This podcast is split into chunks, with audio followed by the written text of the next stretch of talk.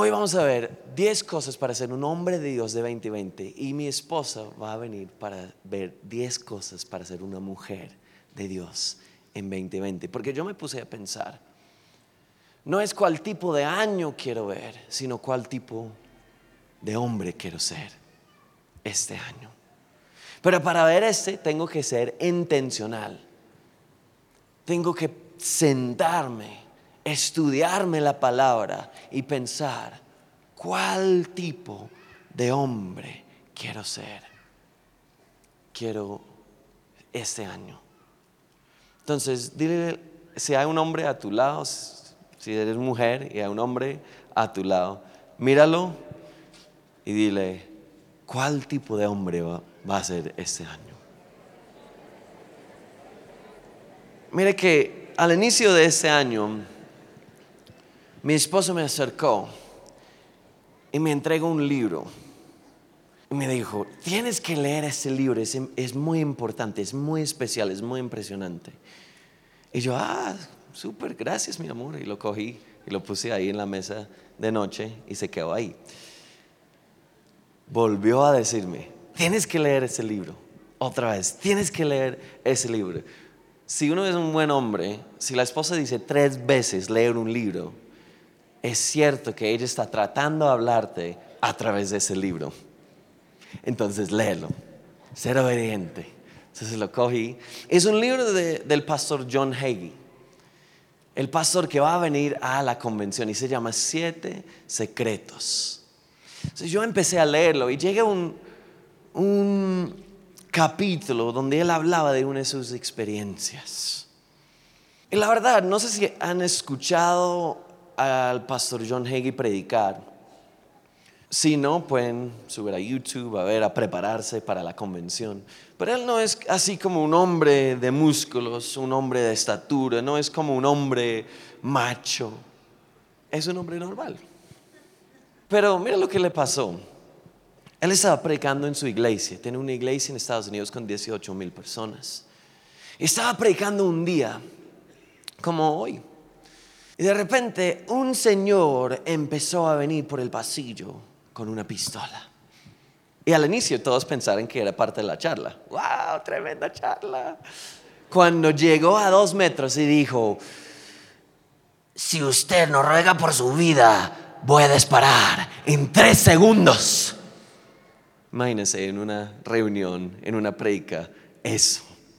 Un loco con una pistola de dos metros al predicador, tres segundos y, dijo, arrodíllese y ruega por la vida. ¿Sabes qué hizo el pastor John Hagee? No sé qué yo hiciera. No sé si, ah, perdóname. Señor. Él le miró y le dijo, yo soy un hombre de Dios. Estoy predicando la verdad y nunca voy a arrodillarse delante de, de Satanás un demonio. Y ahí cuenta la historia que dijo, el hombre se mintió. Dijo que iba a disparar después de tres segundos. Llegó a dos y pa, pa, pa, pa, pa, pa, Seis balas disparó al pastor John Hagee. Como el Matrix. Y él se quedó ahí en el púlpito. Y fueron tres balas para aquí y tres balas para aquí. No le tocaba ni uno. Dos metros de distancia. Llegó la policía de, ese es imposible. Aun si alguien no sabe cómo disparar de dos metros, una de las balas debería llegar. Pero fueron tres para la izquierda y tres para la derecha. Como que si estuviera un ángel delante de él, desviando las balas. Mire, un hombre de Dios no es un hombre como de vista, de externo, sino de adentro, de carácter. En ese momento el pastor John Hagee mostró carácter. Hoy quiero mirar un hombre que de la Biblia que yo estaba estudiando va a ser como rápido. Entonces, si eres hombre y tienes tu cuaderno, Sácalo, toma notas, porque les voy a dar 10 cosas rápidamente de un hombre de Dios que encontramos en la Biblia que casi nunca he escuchado a alguien predicar de este hombre. ¿Quieren saber quién es? No es David, no es Jesús, no es Pablo, no es Pedro, no es ninguno de esos, sino lo encontramos en Mateo capítulo 1 y verso 20. Vamos a empezar desde el 16. Mateo 1, 16, perdón. Dice este, y Jacob engendró a José, marido de María, de la cual nació Jesús llamado el Cristo. De manera que todas las generaciones desde Abraham hasta David son 14.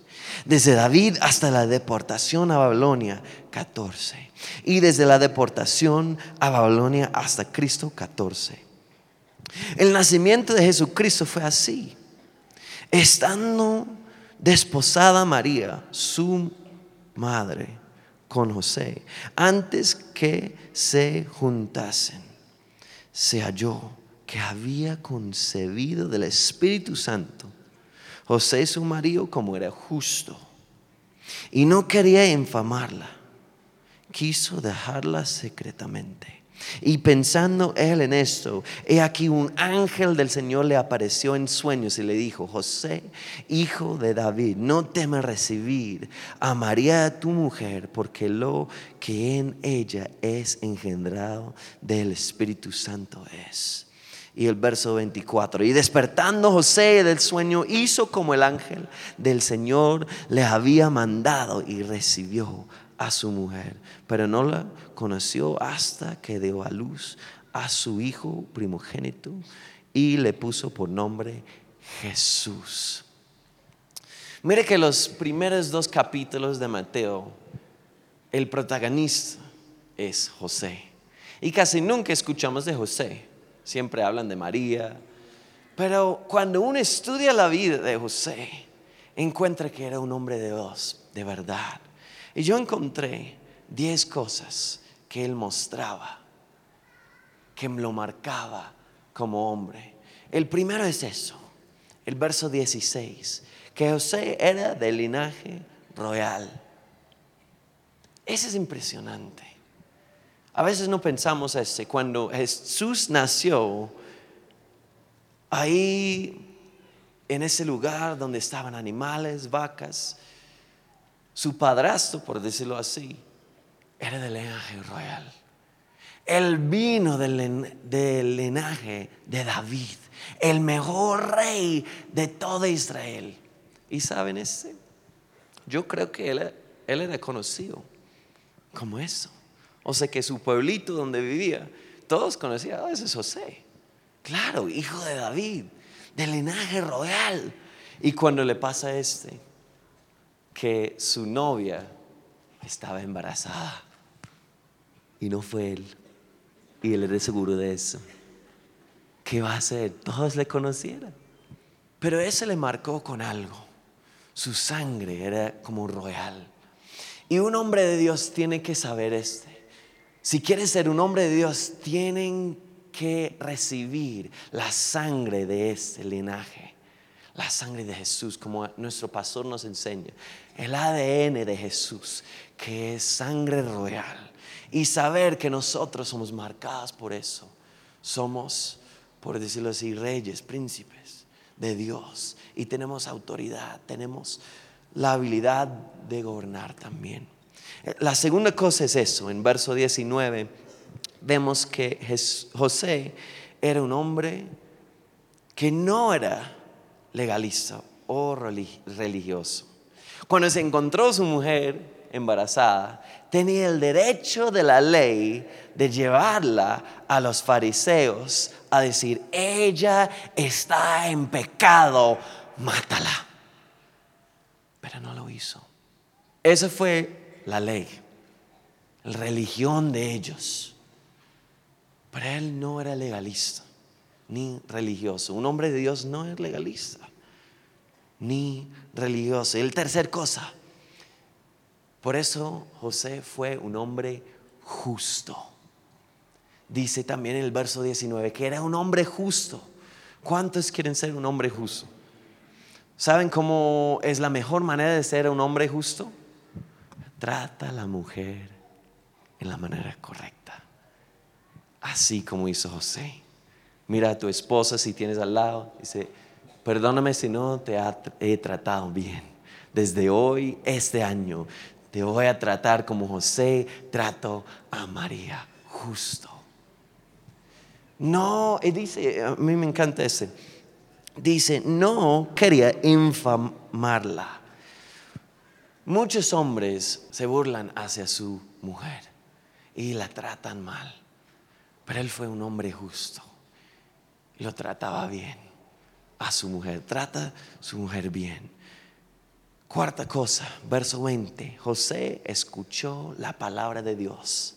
Si usted quiere ser un hombre de Dios este año, tienes que escuchar la voz de Dios. Él recibió esa voz en un sueño, pero estaba disponible a recibir la, palabra de Dios, la voz de Dios, aun si era algo loco, como que su mujer engendrada por el Espíritu Santo, que nunca había sucedido en el pasado. No sé qué estaba pasando por su mente, pero él recibió por fe y escuchó la palabra de Dios. Quinta cosa, después de este, José era un hombre de acción de acuerdo a la palabra de Dios. Tres veces recibió dirección de Dios en el verso 24 del capítulo 1, aquí donde leímos. En el verso 13 del capítulo 2, el verso 19 del capítulo 2, recibió la palabra de Dios, la voz de Dios y actuó inmediatamente. Ser un hombre de acción cuando Dios habla. Sexto cosa, José era cabeza de su familia. Era él que dirigía la familia cuando recibió la palabra de Dios. Pero para ser cabeza de familia tienes que cumplir la cosa anterior, escuchar y actuar de acuerdo a la palabra. Usted no puede ser hombre, cabeza de familia, si no escuchas la palabra y no actúas de acuerdo a ella. Hay muchos hombres que quieren ser como cabeza en otra manera. Y lo hacen con orgullo, lo hacen maltratando a su familia, hablando mal a ellos, tratando a como obligarlos. Así no es una cabeza de familia. La cabeza de familia recibe la palabra de Dios y actúa de acuerdo de, ella. También en, el, la séptima cosa, en el verso 20, José no actuó por emociones en el momento. Dice que considerando las cosas. Él estaba esperando. Cuando sucedió que enteró que María estaba embarazada, no actuó inmediatamente en eso, por emociones. Me imagino que era un poco bravo. ¿Cómo así? ¿Embarazada? ¿Con quién? ¿Cuándo? ¿Cómo? Pero dijo que él se calmó, tomó un tiempo de pensar y no actuar por las emociones hasta que vino la palabra de Dios. Si quieres ser un hombre de Dios, toma ese tiempo. Si eres un hombre de, de un carácter fuerte, toma ese tiempo. Si te sientes como este, ir saliendo con tu familia, toma ese tiempo de considerar las cosas. ¿Para qué? para que pueda recibir la palabra de Dios correctamente. Y así fue José. Cosa 8, eh, que la protección de su familia estaba en sus manos. Ese me impresiona, que Dios escogió a María, pero estoy seguro que también escogió a José. Porque qué tal si María tenía un hombre mal, que no actuaba que no escuchaba la, palabra de Dios y que no en el momento protegió su familia. Jesús hubiese muerto ahí en Belén. La protección de su familia está en sus manos. Hombre de Dios, recíbela, actúa y protege su familia.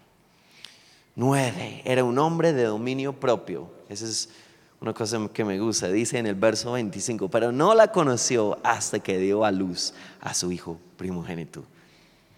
¿Cuántos hombres se casan con una mujer y esperan nueve meses para estar con ella? Yo no sé. Pero era un hombre de dominio propio. Si quieres ser un hombre de Dios, ser un hombre de dominio propio. Y controla todas las áreas de su vida. Pide de Dios que este año sea un año de poner en orden su vida como hombre. Si estás en cosas incorrectas, arrepiéntense. Toma este ejemplo de José y espera para el momento correcto cuando Dios te lo entrega. Y última cosa, José era un hombre de trabajo. Mateo 13, 55 dice, no es este el hijo del carpintero. Sabemos que José era carpintero y eso no es un trabajo sencillo, es un trabajo fuerte. No era un hombre perezoso, era un hombre que trabajaba, aún que tenía ese linaje royal. No dejaba que la gente lo entregaba todo. Él trabajaba para proveer por su familia. Amén. ¿Cuántos lo reciben hoy? Si eres hombre, pon tu mano en tu corazón. Diga conmigo, Señor Jesús, hoy recibo esa palabra y declaro que este año 2020 voy a ser un hombre de Dios de verdad. En el nombre de Jesús oramos. Amén y amén. Ahora, ¿cuántas mujeres tenemos aquí? Quiero invitar a mi esposa para hablar a ustedes. ¿Por qué no la invitamos con un fuerte aplauso? Bueno, feliz año para todos. ¿Cuántos recibieron el año en bendición? Me olvidé una cosa. Te amo, mi amor. Wow, wow, wow. Vas a ser mejor. Señor me dio un hombre muy romántico. Bueno, ¿cuántos saben que el 2020 será un año de bendición? Bueno, y ahora yo le quiero hablar a las mujeres, aunque también hay unas cosas que los hombres pueden recibir, de cómo ser esa mujer de Dios en el 2020. Creo que la forma en que iniciamos los primeros, algo que el pastor César siempre nos enseña, es que los primeros minutos del día marcan el transcurso, el resto del día. Pero de la misma manera yo creo que el primer mes es tan importante. El primer mes le da el rostro a lo que va a ser el año. Por eso es muy importante esos primeros días del año, que tengan un tiempo de en verdad eh, aquietar sus vidas, su corazón, para recibir lo que Dios quiere hablar. Y el Espíritu Santo me hablaba a mi corazón y él me decía, en el 2020 te voy a enseñar algo, te voy a enseñar a escuchar mi dulce voz. Será el año de escuchar la voz del Espíritu Santo. Y Dios me llevaba a Deuteronomio, el capítulo 11. Si tienes tu Biblia, te voy a invitar en el verso 26 y 28. Es muy claro lo que el Espíritu Santo me habló y dijo, he aquí yo pongo hoy delante de vosotros la bendición y la maldición. La bendición sí que, a ver, mire su Biblia y léala conmigo, si oyereis los mandamientos de Jehová vuestro Dios que yo os prescribo hoy. Y la maldición si no oyereis los mandamientos de Jehová vuestro Dios y os apartareis del camino que yo os ordeno hoy para ir en pos de dioses ajenos que no habéis conocido. En otras palabras, este pasaje nos muestra que Dios da la misma oportunidad a cada uno de sus hijos, que cada uno de sus hijos puede escoger, diga conmigo, escoger Y mire que cuando uno lee este pasaje no hay término medio. Dice, pongo delante de ustedes. Y el Señor me decía, ¿qué clase de año quieres vivir? Y te pregunto eso, ¿qué clase de año quieres experimentar? ¿Un año de bendición? ¿Un año de maldición? ¿Cuántos anhelan que las bendiciones de Dios lluevan sobre ustedes todos los días?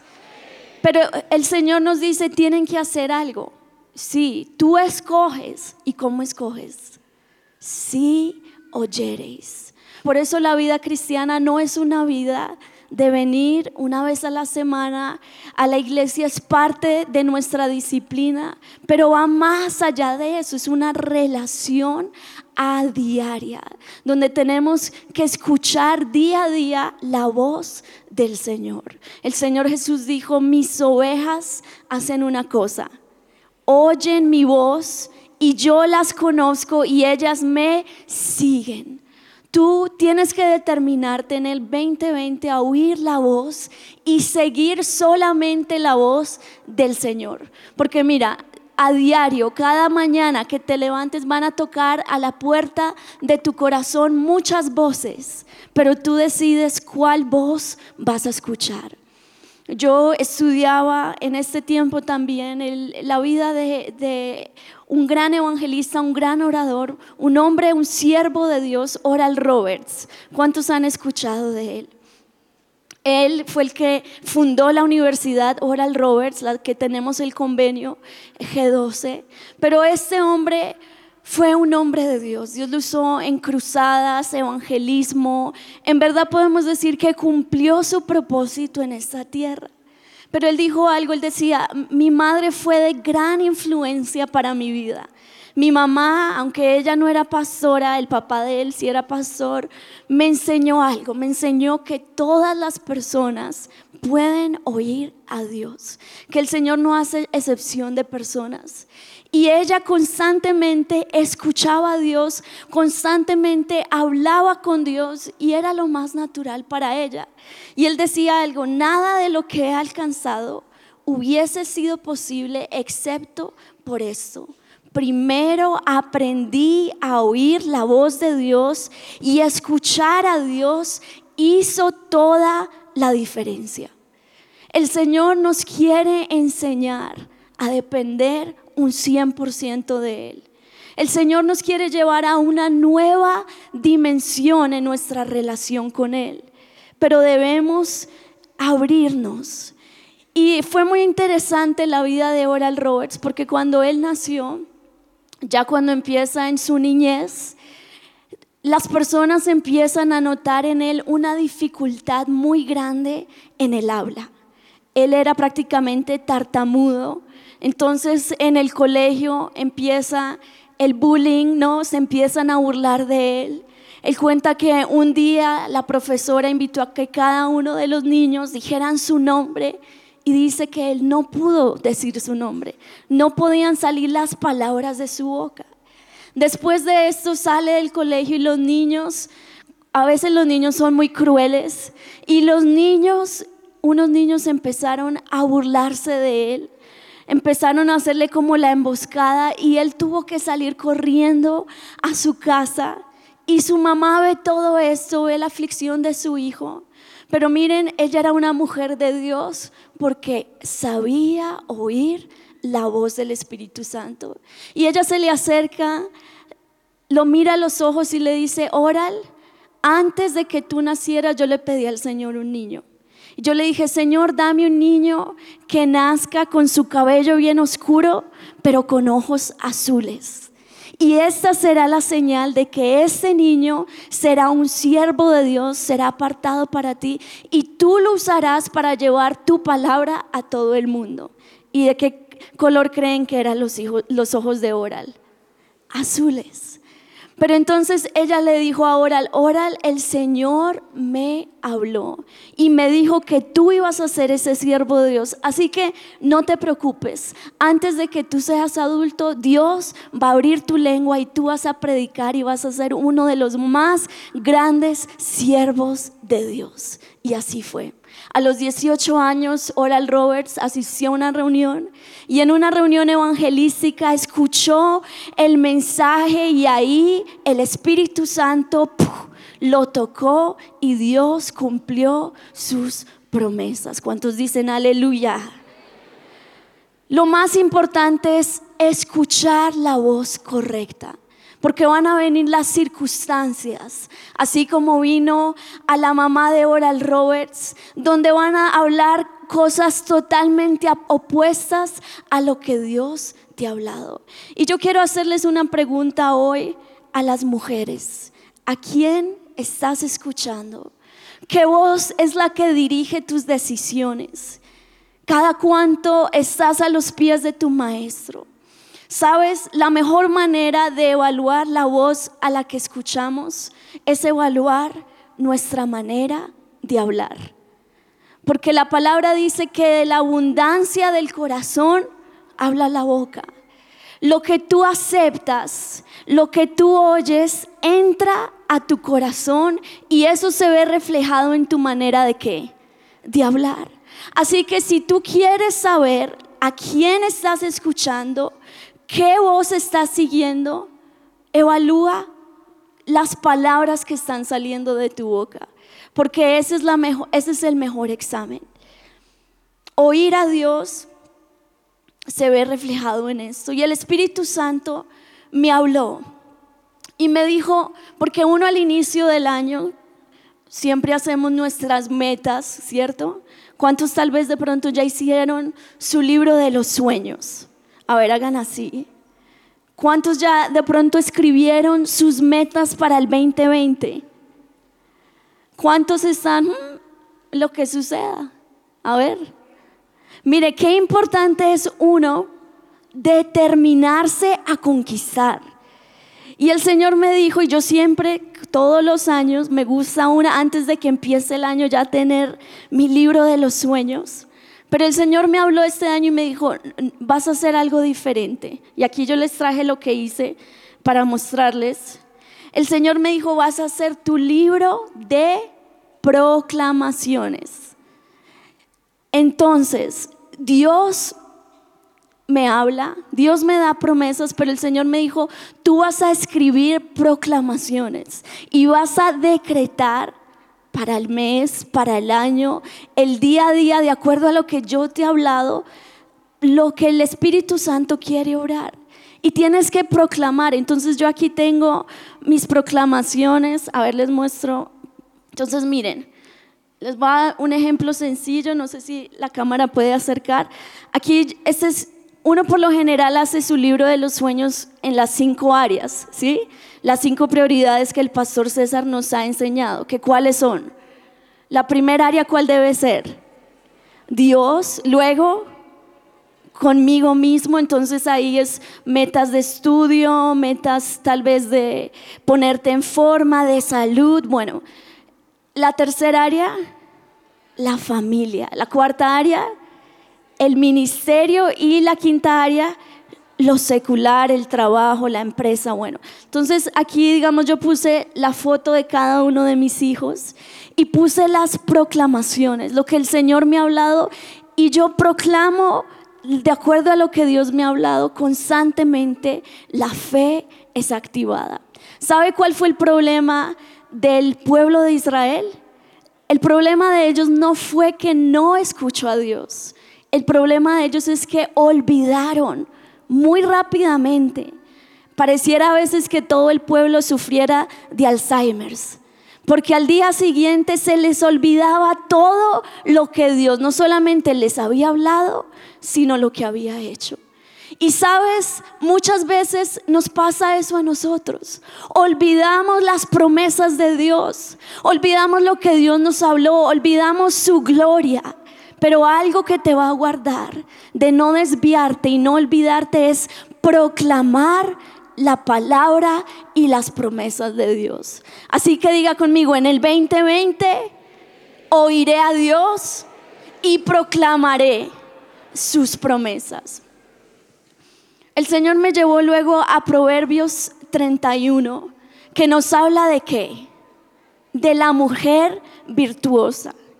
Y uno cuando, cuando lee eso, uno dice, uy, esa mujer es casi como, no sé, como de otro planeta porque es una mujer perfecta, completa, empresarial, fructífera, tiene tiempo para todo. ¡Wow!